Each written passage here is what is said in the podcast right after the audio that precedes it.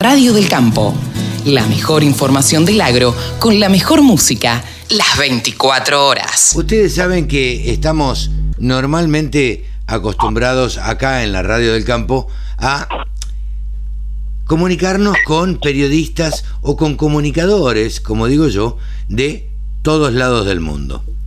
Eh, hablamos desde España, hablamos desde México, hablamos desde Paraguay, hablamos de Colombia eh, desde distintos puntos de, de la región. Ahora estamos comunicados con Rosana de la Sopa. Eh, tiene 25, más de 25 años de experiencia eh, trabajando en el sector agropecuario. Estoy leyendo la página, vinculada al mundo CREA, al mundo cooperativo, al ambiente público internacional. Eh, bueno, en fin, es comunicadora y acá en la Argentina la conocemos todos como Nana de la Sopa. Hola Nana, ¿cómo te va? Buen día. Buen día, un gusto. ¿Cómo estás, Carlos? Un gusto de estar en tu programa. Pero gracias por atendernos antes que nada. Ya teníamos una conversación pendiente desde hace no sé cuánto tiempo que habíamos quedado en que íbamos a charlar y nunca se concretaba por una cosa o por otra. ¿Cómo está? ¿Cómo estás vos?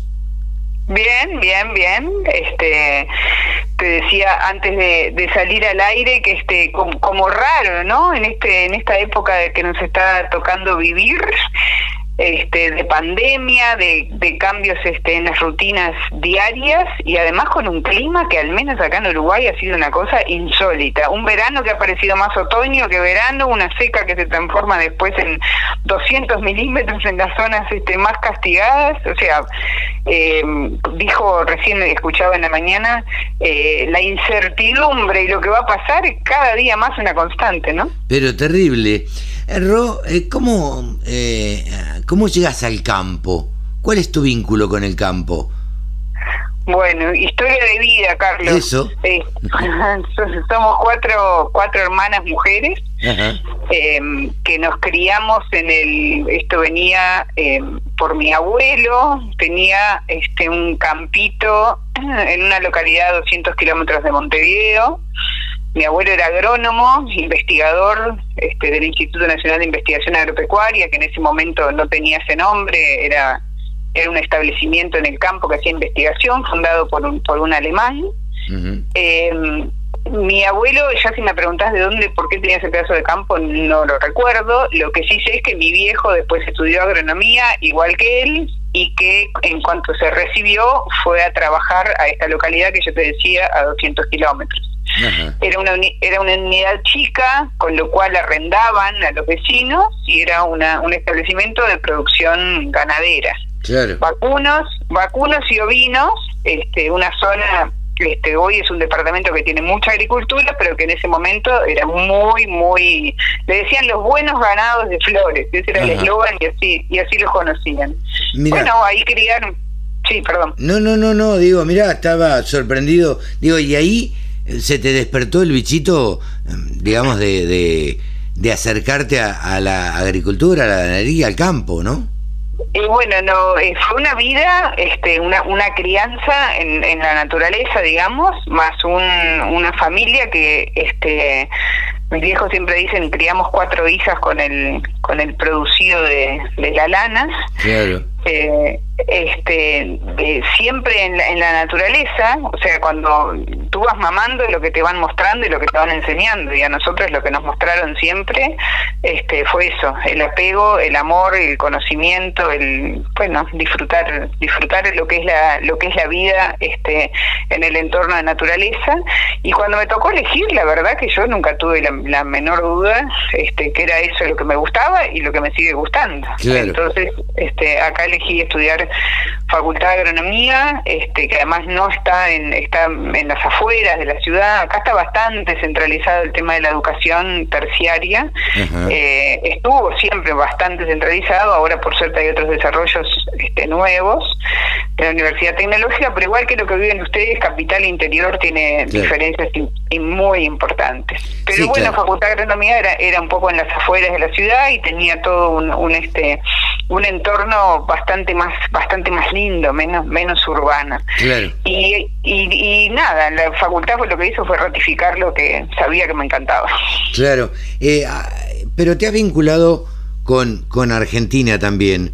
Eh, porque si uno lee tu currículum, los invito a, a, visitar la página de Nana, que se llama de la sopa con 2P, con 2L y con 2P.com, y donde habla sobre ella, eh, Nana de la Sopa eh, cuenta, entre otras cosas, que bueno, que es ingeniera agrónoma eh, y que se ha diplomado en agronegocios, pero también que ha integrado los grupos CREA y también es, integrante de la red Aula de Apresid y de la red de mujeres rurales.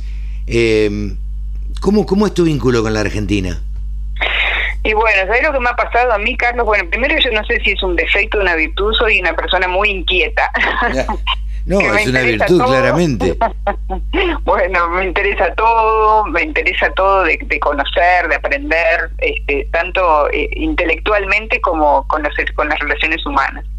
Y lo que tiene Uruguay es que es un país chico, somos tres millones y poco de habitantes, y lo que me pasa con Argentina es que me ayuda a pensar afuera de la caja. O sea, eh, si bien soy orgullosa de mi país, este, me doy cuenta que hay, veces es que, digamos que estamos cerrados por la propia estructura más chica y nos falta salir un poco que es lo que tiene que lo que tiene, lo que aporta vivir en un país grande. Entonces lo que yo he encontrado siempre con la experiencia de argentinos que han venido a Uruguay es eso, ¿no? Pertenecer a un país de 40 millones de habitantes y donde se piensa, eh, o sea, como que los horizontes están son más amplios, entonces hay, hay, yo recibo muchísimo un aporte de miradas, este más abiertas, este, realidades diferentes, formas de, de pensar este, que, me obligan a desafiarme y a pensar este, las cosas diferentes.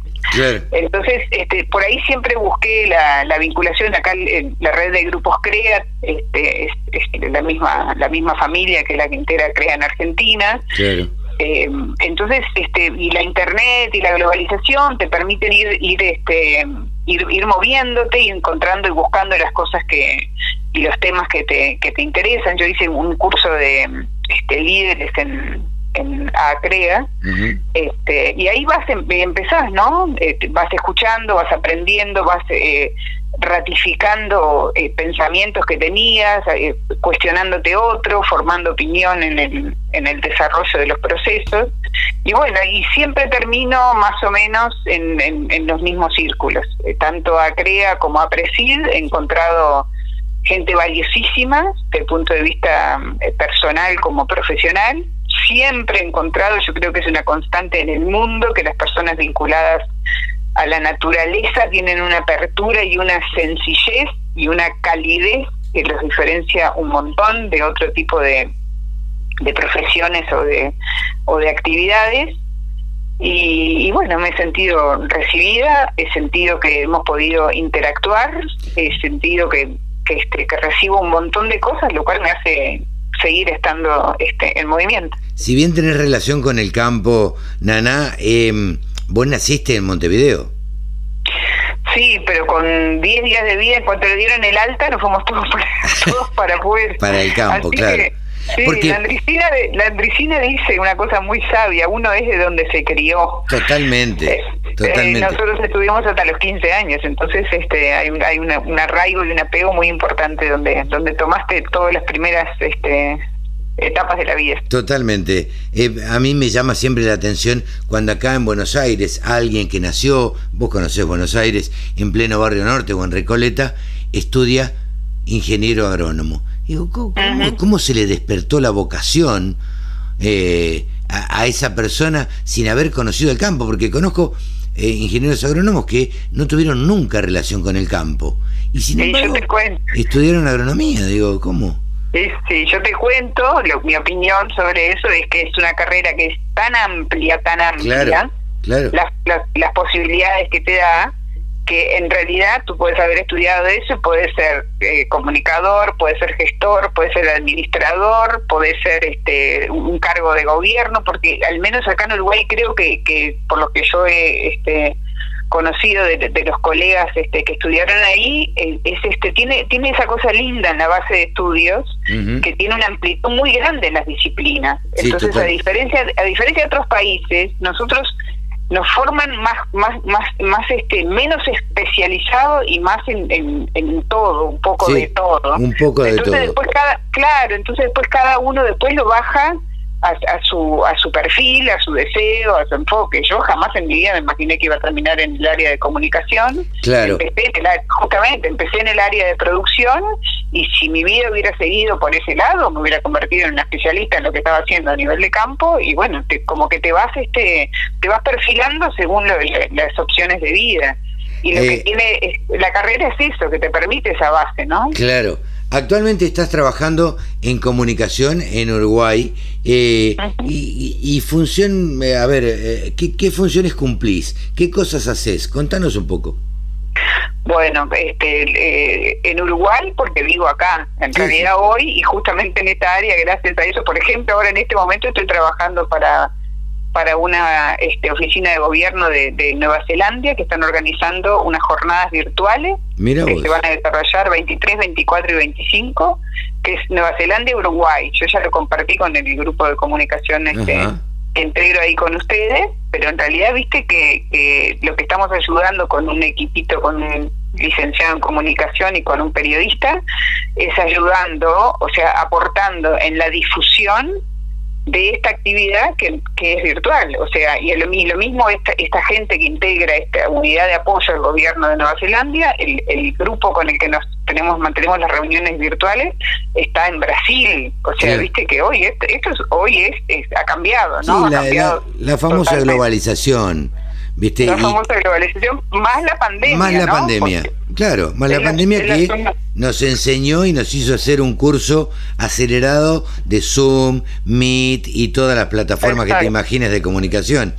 Eh, Nana, te tengo, no, te tengo a mano y no puedo dejar de preguntarte. Eh, a ver, una pregunta bien amplia como ¿cómo está el campo en Uruguay? ¿Cómo está hoy? Eh, contento y alegre porque estamos por la lluvia que cayó acá acá este, yo me acuerdo cuando estaba en un programa de radio este, en un periodístico muy urbano me decían y acá qué pasó y bueno cambió el ánimo. Tú salías de Montevideo ibas al interior y había y faltaba el agua era todo las caras de todo el mundo con, con un dibujito viste y la sonrisa hacia abajo. Cuando llovía parecía siempre el, el, el, el este las caras este para arriba los con todo todo todo este con mucha energía no bueno acá yo siempre digo nana que los que nacimos en el campo solo sabemos cómo le cambia el ánimo al productor agropecuario con 30 milímetros. 30 milímetros son salvadores y significan que pueda tener una cosecha muy pobre si no caen, eh, una cosecha regular o una cosecha muy buena si llegan a llover otros 30 a los 15 días. Sí, sí, significa vida, porque hasta el que no vive de eso es mirar una cosa este, semi muerta o una cosa que, que, luce, ¿no? Porque lo que es el verde y el colorido post lluvia es, impresionante a los ojos, ¿no? Lo, lo, lo, entiendas o no lo entiendas, es impresionante cómo cambia los ojos y la energía que transmite. Totalmente, y el reflejo en la comunidad. Eh, vos es que en Argentina esto lo sabrás vos muy bien, no tenemos conciencia del campo y no queremos al campo, no se quiere el campo. Eh, como, como debiera. Eh, te lo dice alguien que nació en el medio del campo y que se crió en una ciudad de 4.000 habitantes, ¿no? Eh, donde veías que el, la persona que trabajaba en la municipalidad criticaba al productor agropecuario y por ahí hasta el vendedor de autos también criticaba al productor agropecuario sin darse cuenta que era el productor agropecuario el que le iba a comprar el auto cero kilómetro. Exacto. Eh, digo, cuando el campo anda bien, anda bien en general la ciudad. ¿Viste? Exacto, Porque... pero ahí hay, ahí hay una autocrítica a los que tenemos, a los que estamos vinculados con el campo, ¿no? No hemos sabido o hemos actuado de alguna manera tal que no hemos logrado que este nos vea con simpatía, digamos. Totalmente. Y y esto se ve clarito, mira, yo acá en, el 2014 me pidieron de una editorial para escribir un libro cuando eh, la soja llegó a los 600 dólares. Y a raíz de eso me puse a investigar y encontré que en Argentina hay, un libro bastante parecido, pero mucho más, más, más, más duro, con más datos, más económicos, digamos, que se llama Campo, que lo escribió Iván Ordóñez y no me acuerdo quién más, y, y donde yo aproveché la volada acá cuando me pidieron esto para contar un poco, para acercarme, se dice el esfuerzo de contar de la manera más amigable posible qué era lo que estaba pasando, para tratar de acercarme justamente a los que no están en el tema y que, como tú decís, se benefician de lo que se produce en el campo. Claro. Yo creo, yo esta autocrítica ya la, he la hemos tratado con gremiales de productores, con periodistas de la ciudad, qué es lo que nos pasa que nos cuesta comunicarnos. Y creo que tiene mucho que ver con esa esta postura, esta forma más aislada de vivir del productor que se arrastra muy de antes, ¿no? Yo creo que las nuevas generaciones van a cambiar bastante porque ahora está todo más modernizado, más cerca gracias a la justamente a internet y gracias a, la, a, un campo que ha adoptado tecnología. Pero se arrastra se arrastra de eso no y por eso me he tomado como como propio ese ese desafío de yo mi hashtag es campo ciudad de hablar fácil de hablar fácil y, de unir partes. Eh, mira hace un rato hacía también una nota que va a salir mañana eh, o que va a salir el sábado em, con una persona que hablábamos de, de, la confianza que tenemos en las nuevas generaciones. Yo creo que las nuevas generaciones van a ser las responsables y las encargadas de acercar este campo a la ciudad. Lamentablemente en la Argentina, y hablo y me hago responsable de lo que digo como siempre, digo, eh, el productor agropecuario no se ha acercado a los grandes centros poblados y tampoco le interesa eh, por esto que decís vos, porque es parco, porque trabaja muy para adentro, porque vive trabajando de lunes a lunes, eh, por un montón de cosas, y porque no le interesa que se sepa y no le gusta que le cuenten las costillas, como se dice. Entonces, mm. me parece que todo esto ha llevado a que se tenga poca información de lo que es el campo. Mira, yo siempre cuento en el 2008, el problema en la Argentina, que vos habrás vivido prácticamente, eh, eh, algún día mis hijos me dijeron, oh, papá, todo el día hablando de campo. Y mi invitación fue, le dije, bueno, abrir la heladera y sacame algo que no venga del campo. por mm, supuesto que, por supuesto que mi hijo, eh, que tenía 12 años en ese momento, desafiante fue y abrió la heladera. Y me dio el frasco de sabor. Le digo, pero ¿no te das cuenta que esto es una semilla? Le digo, esto es una planta. Bueno, entonces no hay. Bueno, entonces date cuenta por qué hablo todo el día de campo y la importancia que tiene el campo en, lo, en la vida diaria de cada uno de nosotros. Entonces, eh, me pareció un ejemplo que, que, se me ocurrió en el momento y que, y que lo tomé para siempre, digamos, porque cuando uno abre la heladera y no encuentra un producto que no sea proveniente del campo de una manera u otra, es porque eh, la función del productor agropecuario o del campo es alimentar a toda la población.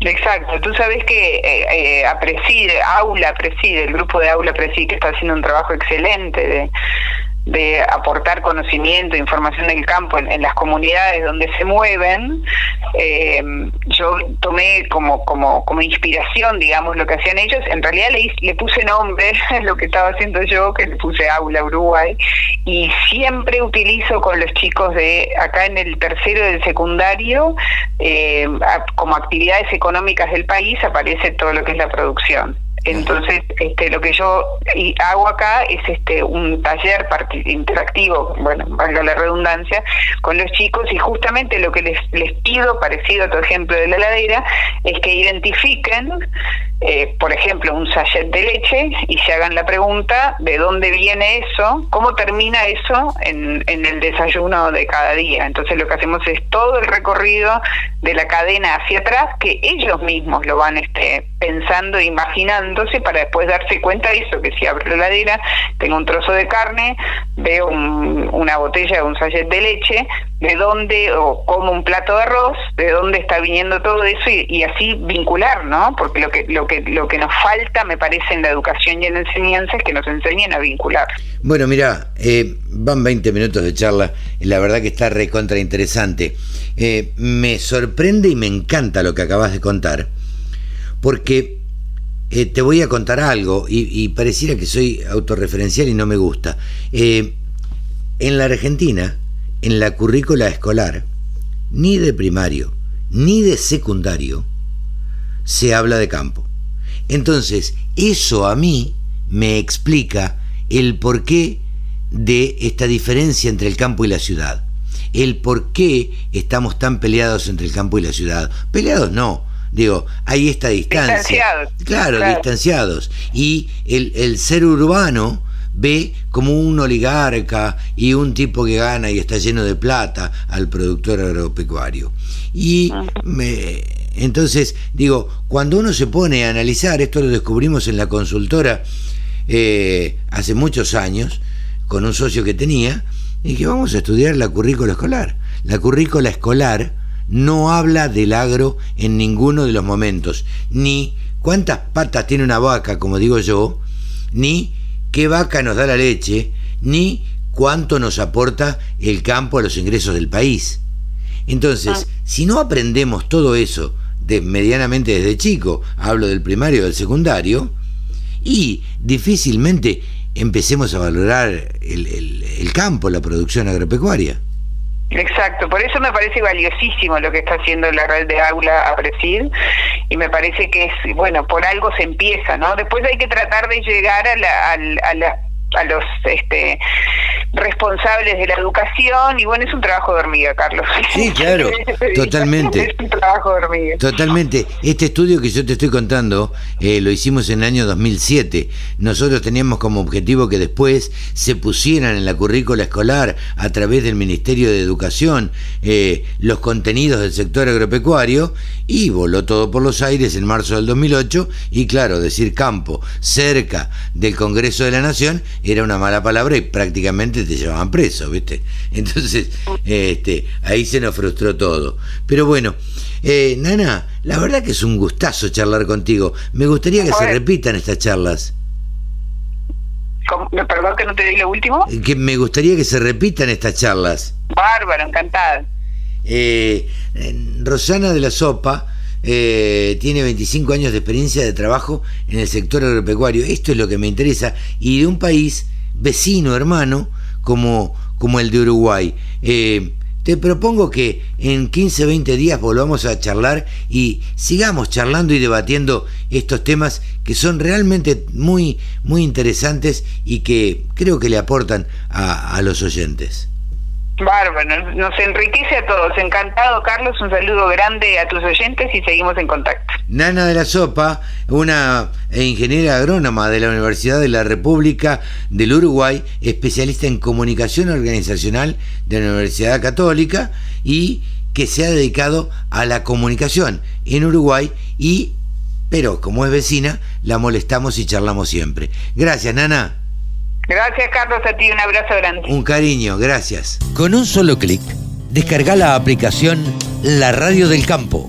Después, solo tenés que ponerte a escuchar tu radio. Mónica.